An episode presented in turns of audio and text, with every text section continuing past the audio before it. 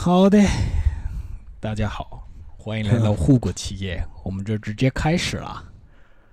首先，一样帮大家带两则新闻。好，第一个新闻是《工商时报》报道，在五月十四号，昨天呢，他报道说台积日本设厂，然后日方评估两年的经济效益破四千亿。那日本的九州金融集团的社长，然后他某一个银行的总裁戴元庆久表示，有关于台积电在熊本县菊阳町新建工厂的经济效益估算，从二零二四年量产起，两年可上看一兆八千亿日元，那约台币大概是四千一百四十九亿。然后台积电熊本金熊本新设的厂呢，将投资八十六亿美元。那预定是二零二三年九月完工，二零二四年四月投产，然后同年的十二月起出货。我靠，好，然后未来规划每年可以生产十到二十纳米晶圆，五万片，五万五千片。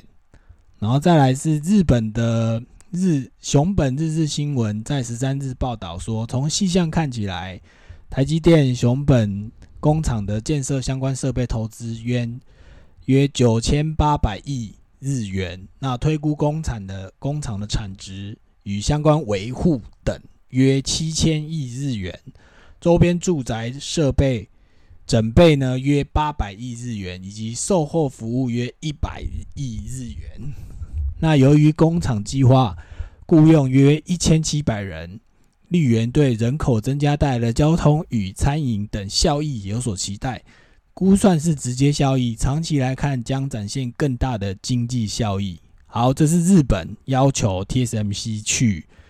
当地设厂设厂的一个新闻，然后他们已经先估算过后后面的经济效益。那第二个国家是五月十二号，李显龙力邀台积电评估新国设厂，就是来新加坡设厂的问题。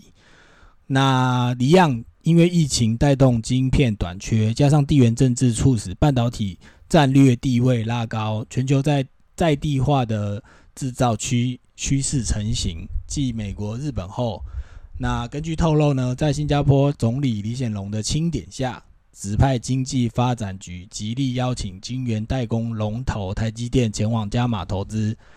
那台积电基于分散风险与客户需求考量，正在积极展开评估。目前只是评估阶段。那台积电本身在新加坡呢，在二十多年前有一有跟一个叫恩智浦半导体合资一座八寸晶圆厂，那月产能量能大概是三万片。那去年呢，这间公司呢获利二十五点四四亿元，年成长是两成。那持股有百分之三十九趴的台积电认列获利近十亿元。所以现任的世界先进董事长方略曾被台积电派到 SSMC 任，就是到我们反正台湾台积电有派人过去啦。那台积电的总裁魏哲嘉也曾经在那个地方担任过资深副总经理，那也熟悉新加坡投资与生产环境。所以呢，目前在这个新闻里面有指出，那因为就是基基因为晶片短缺，然后再加上地缘政治动荡。那目前短时间来看，大部分的国家都是站在地缘政治的问题，要求台积电去他们的国家来设厂，因为反正就是乌俄战争造成的啦，所以大家没有办法避免，或者是说极高的评估都认为，中国大陆如果受不了了，他就会出手来。攻打台湾，然后会造成晶圆、晶片厂或晶圆代工或晶片生产各种生产后续的效益，所以都希望提前布局。所以说，在这个地方，那我们刚刚讲完的话是台积电在新加坡的部分呢，新加坡有寄出一些优惠，然后希望能够说，它是目前台积电也是在评估啦。那也是想要设立说类似像高雄高雄厂以缺短缺的车用晶片需求为主，然后设立十二寸的十二寸的厂，然后目标的那个产品大概是二八纳米跟七纳米为首要考量。那目前台积电是没有评论说到新加坡设厂的事情，因为，嗯，因为毕竟新加坡虽然说它它是已经有一些八寸厂在那，可是我自己来看，是因为那个地方的天然资源不一定有办法足够应付台积电目前的需求，连台湾自己都已经不够了。我们在我们年初二零二二年年初，我们这个。频道已经跟大家多次强调，就关于电的事情，都已经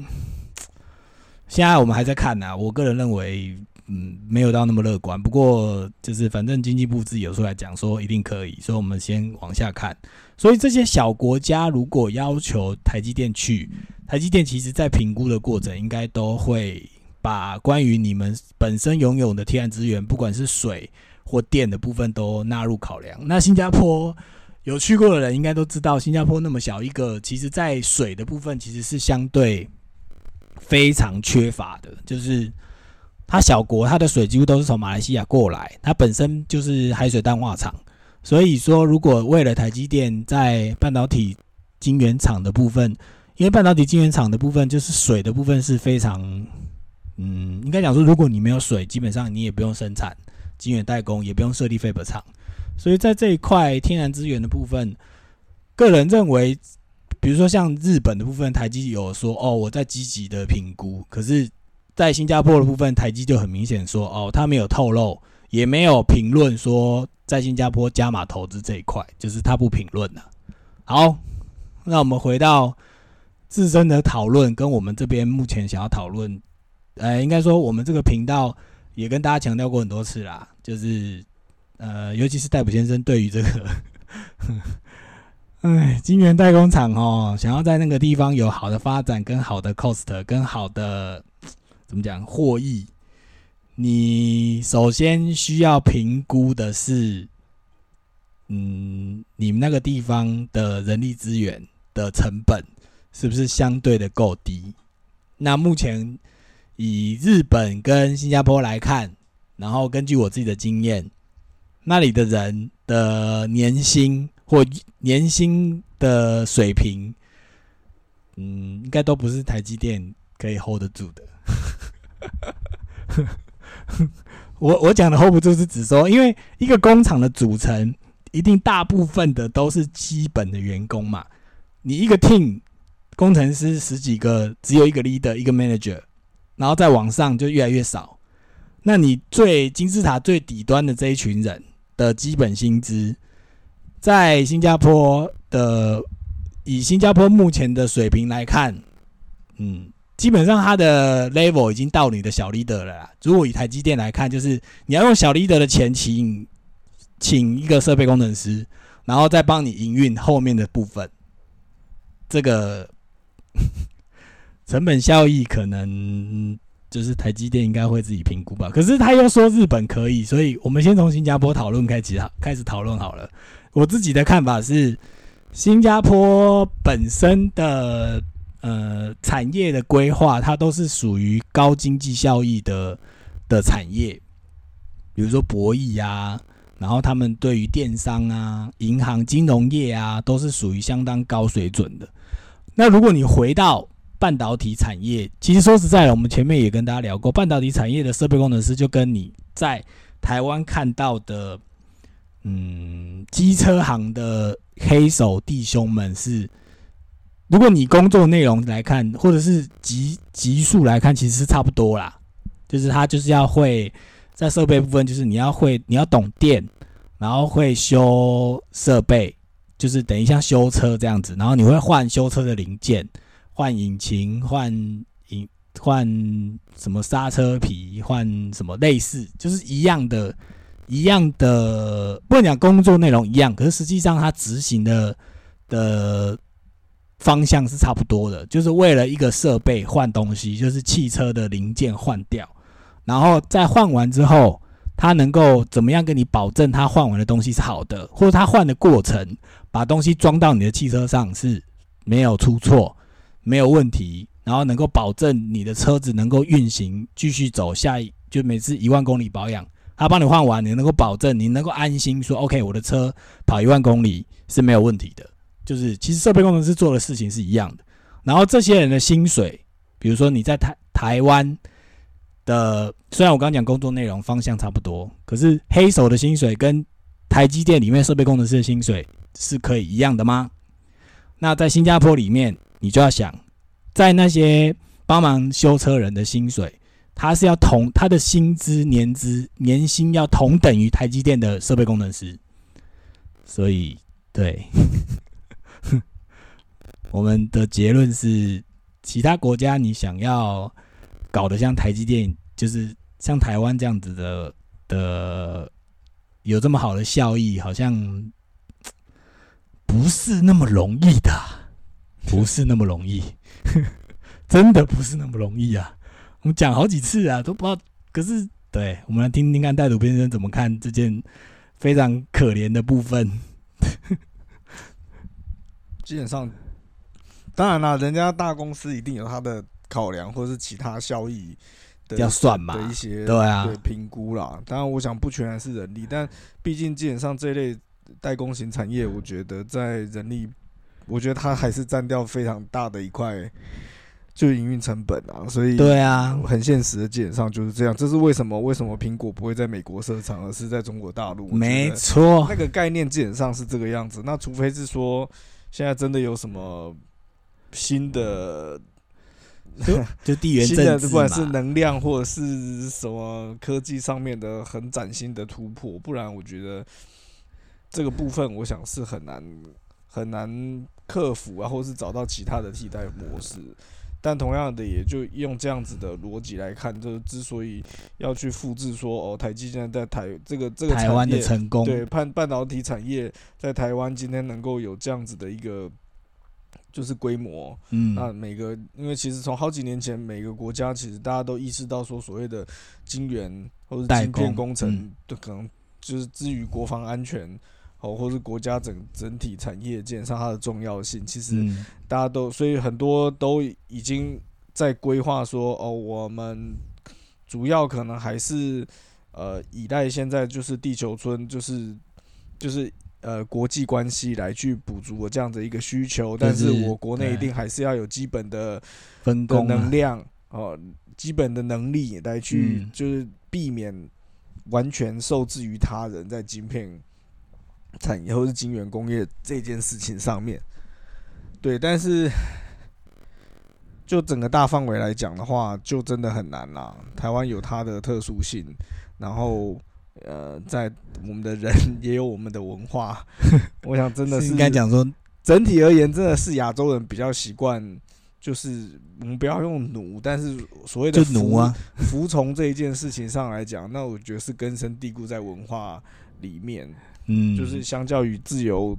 的西方来讲的话，他们真的是很难复制这一块。那相较于就是这个很直接的，就是呈现在你的人力成本就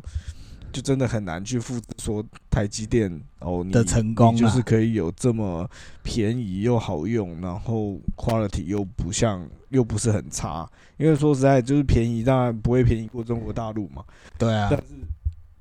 那个品质上来讲，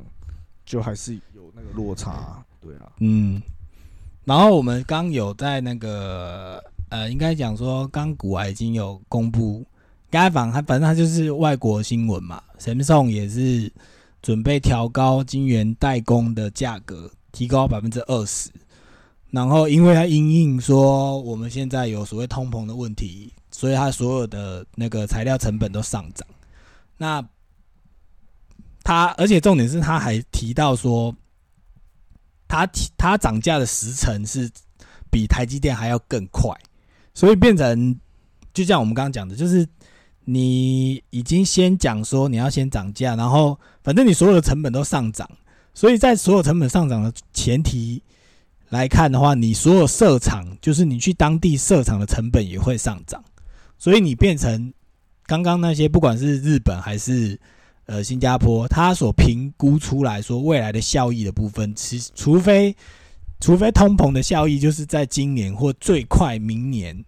可以把通膨的问题解决，不然你一般我们现在我们台湾人体感的温度就是你去买房子或你在外面买东西，你就可以感受到说东西就是变贵。就算它没有变贵，可是它东西变少。比如说你去买便当，同样是一百块的便当，以前可能菜跟那个里面的配菜的部分是你会让你觉得很够多、够丰富。可是最近大家应该可以感受到，是同样的东西买进来，你就发现，哎，干怎么菜变少了，肉也变少了，所有的配置都变少，可是它价钱没变。可是就是这个是就是很现实的，这是没有办法的。所以，呃，当然，这基于产业的发展，大家还是会提供相对应的资料跟资讯给大家理解。可是，就是如果你自己来看这件这个问题，就是说，OK，好，设厂设很多没问题，可是，在设厂的这个过程的成本跟当地整个带动周边的效益，是不是也可以这么高？说实在的。我自己没有那么乐见呐，所以我个人是，不过有可能是因为我有我们两个，我不知道我戴普先生有没有，我自己本身是在台湾情节上比较严重，所以我觉得说，如果台积电在台湾还是属于最强大的那一个，那某种程度上，它的确的牺牲牺牲他人力成本的部分，就是反正因为在台湾其他的产业的薪资水平。都不可能跟台积电较较板或者是较量，所以台积电反正我就是比其他产业多那么百分之二十、百分之三十，我在台湾就变得我是最抢手的职业，我是能够吸纳到最好人才的产业，所以我就可以在台湾继续这样子搞，反正嗯，我就是可以继续生产出品质又好，然后技术又先进。然后成本又低廉的晶圆代工，假设，可是因为这个是反正就是大环境的考量了，我只能说这是台湾的优势。可是是不是这个优势能够再往后看二十年、三十年，这个我们不敢保证。可是现阶段来讲，如果是以这样子的方向来前进，台积电在晶圆代工的这个产业上面，在全球的路、全球的比较上面，我们还是站在最前头。这个是没有办法否认的，所以各个国家就算有想要新增台积电的厂，或者是要求台积电来帮忙代工，或来这个地方增设他们的工厂，其实都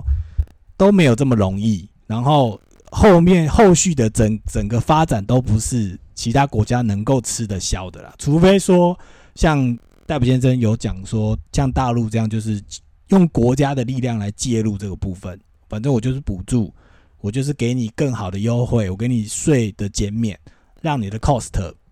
能够在其他地方省下来，那能够，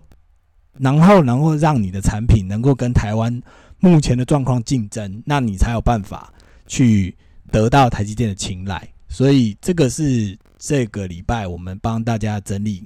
整理的新闻，然后其实基本上也没有到非常。怎么讲？我们只是 share 着我们的观念，跟大家如果自己来看这件事情。身在半导体产业的我们是，其实是知道说，嗯，我们很难去，呃，虽然我们前面有些集数会跟大家说，OK，设更多的晶圆厂对于台湾的半导体人才来说，或许是一个好的事情。可是实际上，嗯，你要想说，你去那个地方，那个地方能不能够把台积电这个代工厂的事业或者这个产业往后延续二三十年，嗯，不一定，因为现阶段是因为有些地缘政治的关系。如果哪一天地缘政治的紧张消除了，是不是这件事情就没有这么急迫，或者是那个地方就不一定要有晶圆代工厂的晶圆代工的产业？这个就是大家要自己能够评断。不过。有可能现阶段都是以我们这一代的出发点为主，就是反正我只能顶多再活五十年或再活六十年，然后我们来看这件事情，可能可以有某种程度上的参考价值。可是对于我们的下一代或下下一代，是不是也是这样？其实是有待有待商榷啦，也是要看各个国家自己的的评估啦，对啊，搞不好到时候就世界毁灭，说不定就根本也不用，根本不用晶圆代工，晶根本不用晶圆代工这什么屁 什么的。对，好，这是我们今天帮大家呃带来的价格，那带带来的新闻，对不起，讲错。然后最后再补充一下关于刚刚呃我们看古埃所播出来的新闻，我们已经讲说，反正 Samsung 就是决定要要提高晶圆代工的价钱。那它里面的一段那个新闻稿是说，三星的决定是对其去年相对稳定的定价，然后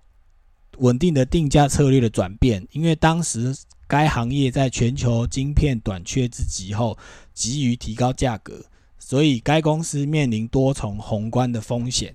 那他这里一样也是讲说中，比如乌二乌二战争，或者是中国的封锁措施措施，然后利率上升跟通货膨胀，所以这些突发的状况造成神送在于未来的商业计划带来了一些不得不考虑的部分，所以他现在对于提高价钱这个事情，就是目前已经有风声放出来，那相对的记者们有去讨论或者去询问。那目前三星的发言人是拒绝评论这件事情，所以这个部分就是大家接下来的日子，大家可能就会逐渐感受到。不过其实我自己就已经感受到了，就是干我想换车，然后我现在去看各个车商，要么扫这个，要么扫那个，然后价钱还升高，然后就让我很不爽，就觉得干靠背哦，那我不如买二手车。然后你去看二手车，二手车喊的比更比新车还要夸张，就是因为二手车的好处是。我该有的晶片我都有，然后，嗯，东西是现货，你可以马上拿到车。对，你可以马上拿到车，然后我就故意卖你比较贵，因为反正你你不要，那你就去等新车啊，然后新车还帮你拔东西，干，现在干，真是让我觉得超不爽的，干，我就觉得干，现在消费者真的是，唉，不过因为就是因为通货膨胀嘛，所以到后面的结论就是你会。冷静下来评断，说哦，好吧，那不然先先转，把所有能用的钱先转投资好了，就是让他去钱滚钱，你不要把它先先把它买在你想买的东西身上。你我也只能这样说服我自己啊。说实在的，干，这是这是最后的评论。对，可恶，通货膨胀，该死的。对，好，那最后呢，我们。有没有什么戴普先生有没有想要另外讨论的事情？还是其实没有？主要就还是看说近期台台股基本上跌的迷迷毛毛啦。啊，美股也是啦，对，美股基本上也是很很凄惨这样。反正还是一样啦。我觉得对于我个人而言，就是其实进入股市。本来抱持的心态就是一个趋势长期的投资，所以其实，嗯，我个人其实，在近期的股市震荡当中，其实是没有一来，当然金额也没有到大到那个程度，所以我想我的基本上不会太受到不会睡不着股市的影响。这样，但的确你在很不管是 PPT 啊，你在其他的我我那个。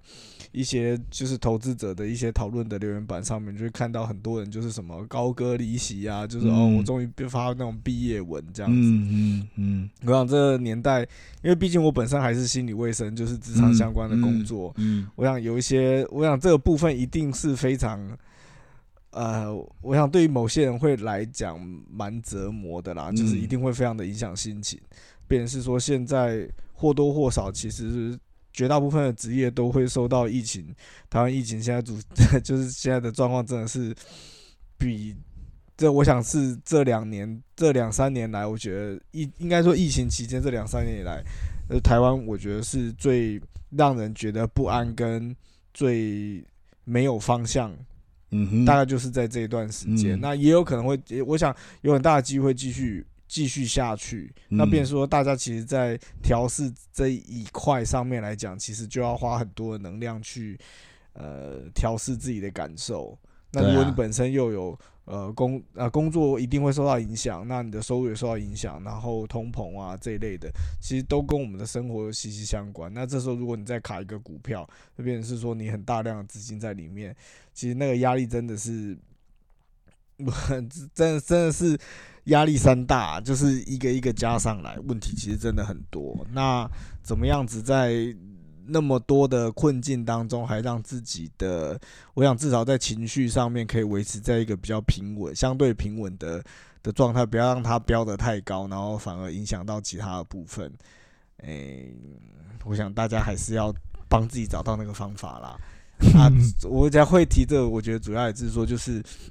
如果是在股市上来讲，当然因为我个人的金额没有很大，所以我觉得没有差。那我本来的心态也是保持着长期投资，就趋势上来讲的话，我也觉得好像我也没有，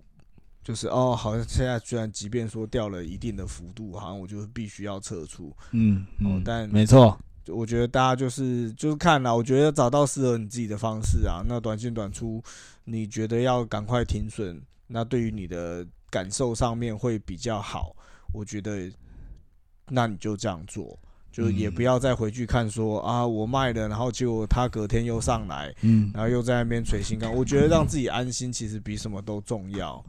对，那个不要太去想那个，就是说，哎，好像我现在是不是有砍在阿呆股啊，对对对对，之类的。我觉得就是一样啦，我觉得就是想清楚，让自己的情绪可以回到一个比较平稳、你比较安定的状态。那就是好方法。对，那我觉得那就是适合你的的方式，就不要太去纠结在说啊，可是我现在如果出来，我又什么怎么样子？我觉得不要太，你反而困在那个里面，你的状态只会越来越差。那相信大家目前生活上都还是有很多很辛苦的东西，就我觉得先把能量放在不管是家庭或者是可能你的本职工作上面了。嗯，我觉得先稳住那一块啦。对那日子的我我们都还是期待总是会有好转的，那到时候再再来去做调整，这样子。我觉得只是纯粹在这段时间，因为我们也一段时间没有录，那就这个部分的话，会想要跟我们的听众做一个提醒跟分享，这样子。对，没错。哎，我们大概哦，快一个月，最近一集是上个月的二十四号，中间因为经历了什么母亲节啊，什么大家外务比较多一点，对，然后戴普先生又有一位，呃，好不容易回来台湾，我觉得主要还是我，我想隔那么久，主要还是就是说我的工作基本上真的是受到疫情蛮大的对，没的错，影响啦。对，好，就是还是感谢啦。虽然我们听众不多，可是也是谢谢大家，就有在听的还是谢谢啦。对啊，那我们会尽量维持更新的频率，然后让大家可以不一定算是最新的新闻，可是会可以讲，我们会尽量以我们本身市井小民的角度来跟大家 share 说，到底我们要怎么。不一定是正确的方法，可是至少会让你感受一下说啊，现阶段我们这些小老百姓，或者在科技业，或是不同产业里面，大家的心路或者是感受，然后希望大家可以互相鼓励呀、好，那我们啊，最后还是补一下，因为我们现在每一集我都会后面会跟跟大家 share 一下关于半导体在设备维修上面的一些经验呐。那这一次这个礼拜我跟大家 share 的话，就是，诶、我这礼拜诶、这两周吧，有遇到类似的问题，然后其中的问题就是说，关于一样是先还是 focus 在 CMP 啦。那 CMP 里面的话，就是在我们 CMP 的制程里面有分两种，一个是 in situ 跟 ex situ。那我们之前有稍微聊过，那客户目前就是说啊，以前他就是在 condition on 的作动底下呢，他希望目前的在 in situ 里面呢，就是 wafer 进到 platen 之后，condition on 同时启动。那这个时候，他们在监测这片 wafer 的状况呢，condition on 的状况，它也可以同步的理解。可是目前客户有遇到一个问题，就是如果他是在 execute 的状况底下，那 condition on 的 condition on 所报所要表所报出来的这些数值，那它到底怎么样去怎么样去跟目前的现行的 wafer 做一些串联？这是目前我们正在研究的问题。那当然，这个细节的话，就是属于比较专业的部分，我这边就不先多说，可就跟大家 share 一样，share 一下类似的问题。说 OK，在 CMP 的制程里面，我们在 wafer 在磨的部分呢，它除了本身 wafer 在磨之外，我们的设备在 reflection tool 的设备底下有一个叫 condition 的东西，它可以协助这个东西可以协助 wafer 在 process 的过程可以更顺利。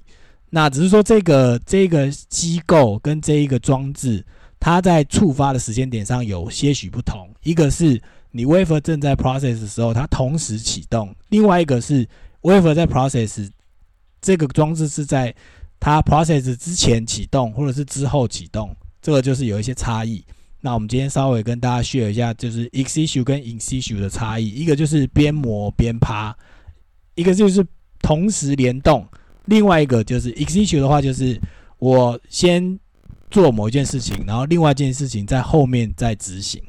所以这是有两个不同的方式来完成制成。那今天就先跟大家介绍一下这个小小的知识。好，那就先这样子，今天就谢谢大家，拜拜拜。